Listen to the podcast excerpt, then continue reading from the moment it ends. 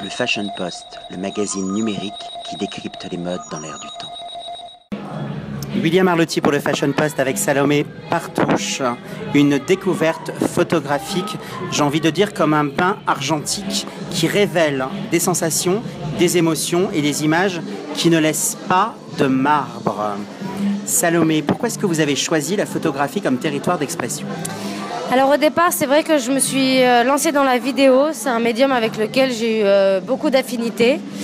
Et euh, à partir de là, en fait, je me suis dit que je faisais élaborer des caractères dans un environnement, mais ce qui me plaisait aussi, c'est de capturer ce moment.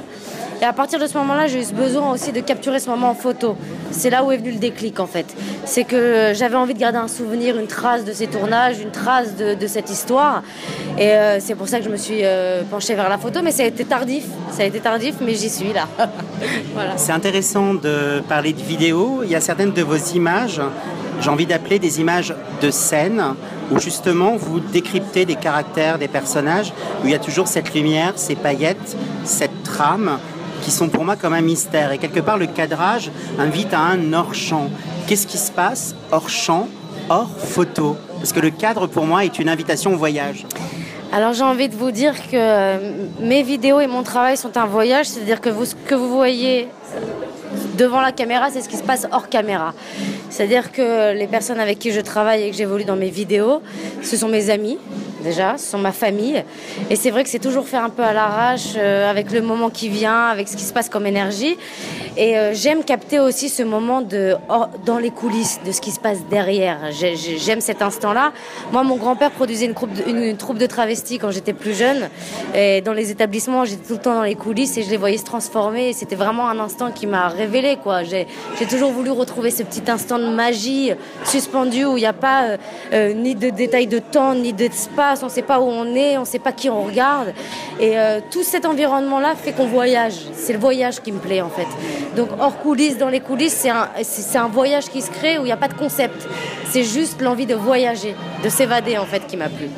Quand on se phare, le maquillage, l'artifice, quand on se masque, on cherche qu'à se cacher, mais au final, on se révèle. Oui. Et derrière ces images, il y a des révélations. Il y a la, la question de la beauté. Qu'est-ce que la beauté? Et ça me rappelle justement cette, c'est quoi C'est une tête de veau, c'est ça Cette tête de veau et cette quête de vouloir être la plus belle. Quelque part, vous cassez le code du mythe de Blanche-Neige en montrant cette image qui pour moi est très touchante. Parce que derrière justement cette tête de veau, il y a les fossiles, les paillettes, la bouche et la promesse d'une éternelle jeunesse. Est-ce que ça, c'est quelque chose qui vous touche bah, Pour cette série particulièrement, en fait, je suis partie du principe qu'on maquillait les morts quand ils sont morts et que je trouvais ça pourquoi on maquillerait les morts, on maquillerait pas les animaux? Pourquoi ils pourraient pas avoir une seconde vie? Pourquoi on pourrait pas les immortaliser, les rendre beaux, les rendre uniques?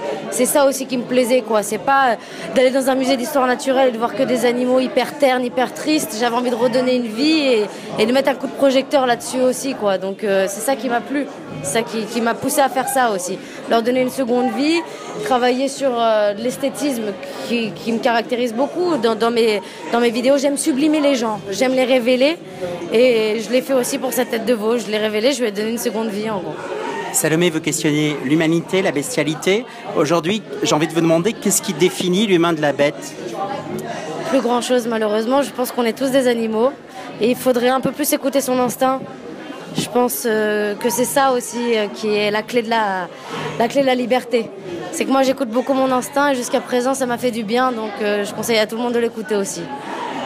Des photographies qui sont énormément touchantes. Et je vais vous faire une confidence, c'est que tout à l'heure, je regardais justement ce triptyque, parce que pour moi c'est un triptyque, et il y a une dame, peut-être canoise, peut-être étrangère, euh, j'ai envie de dire tirée à quatre épingles, qui a usé justement de la chirurgie esthétique, et elle se retrouvait face à cette tête de veau qui elle était maquillée. Et je trouvais qu'il y avait un instant qui était magique, parce qu'elle se posait des questions, et vous questionnez en fin de compte le mythe de l'éternelle jeunesse. Aujourd'hui, on cherche justement pas être la plus belle, mais être la plus jeune. Et cette tête de veau qui est une tête de veau coupée que vous avez réinventée, elle est juste géniale. Vous en êtes consciente de ça quand, quand vous shootez ou c'est quelque chose qui est impulsif C'est impulsif. Tout est impulsif. Il n'y a pas de. Je réfléchis, après je me, je me rends compte après de ce que j'ai fait, mais c'est vrai que c'est euh, déjà une envie de, de créer, une envie de dire des choses que je ne sais pas forcément exprimer. C'est comme ça que ça se crée aussi. C'est à travers mon travail que j'exprime des choses. Mais euh, c'est vrai que ça me. On est dans une époque aujourd'hui où la jeunesse compte beaucoup, où l'apparence compte beaucoup. Et euh, c'est évidemment quelque chose qui me, qui me travaille, euh, étant donné que je vis dans ce monde-là. Mais je, je, suis plus pour cultiver son originalité. Être bien dans ses basques et avancer, quoi. On est unique et il faut juste trouver sa petite pépite, quoi, pour moi. Voilà. Sur la série euh, qui se passe la nuit, dans ce côté entre chien et loup, ça me fait penser à une parole de Dalida qui disait que les promesses de la nuit ne voient jamais le jour et pourtant vos photographies, elles, elles se révèlent au jour. C'est le but. C'est rendre un moment euh, éphémère, euh, court, brumeux, euh, au grand jour et justement d'assumer ces moments-là et, euh, et, de se dire que ça existe et pas qu'à 3 heures du matin bourré, c'est euh, ça existe et c'est ça qui est beau aussi. C'est d'essayer de captiver ce petit truc magique qui se passe et d'essayer de le rendre éternel. C'est ça aussi que j'aime. On va rester sur l'éternité. Je vous souhaite un magnifique succès. Je sens une belle énergie, un joli sourire, des yeux qui pétillent. Vous êtes une belle personne et j'étais ravie de vous interviewer ce soir. C'était William Arlotti pour le Fashion Post. Merci Salomé. Merci à vous, c'est un grand plaisir. Merci beaucoup. Le Fashion Post, le magazine numérique qui décrypte les modes dans l'air du temps.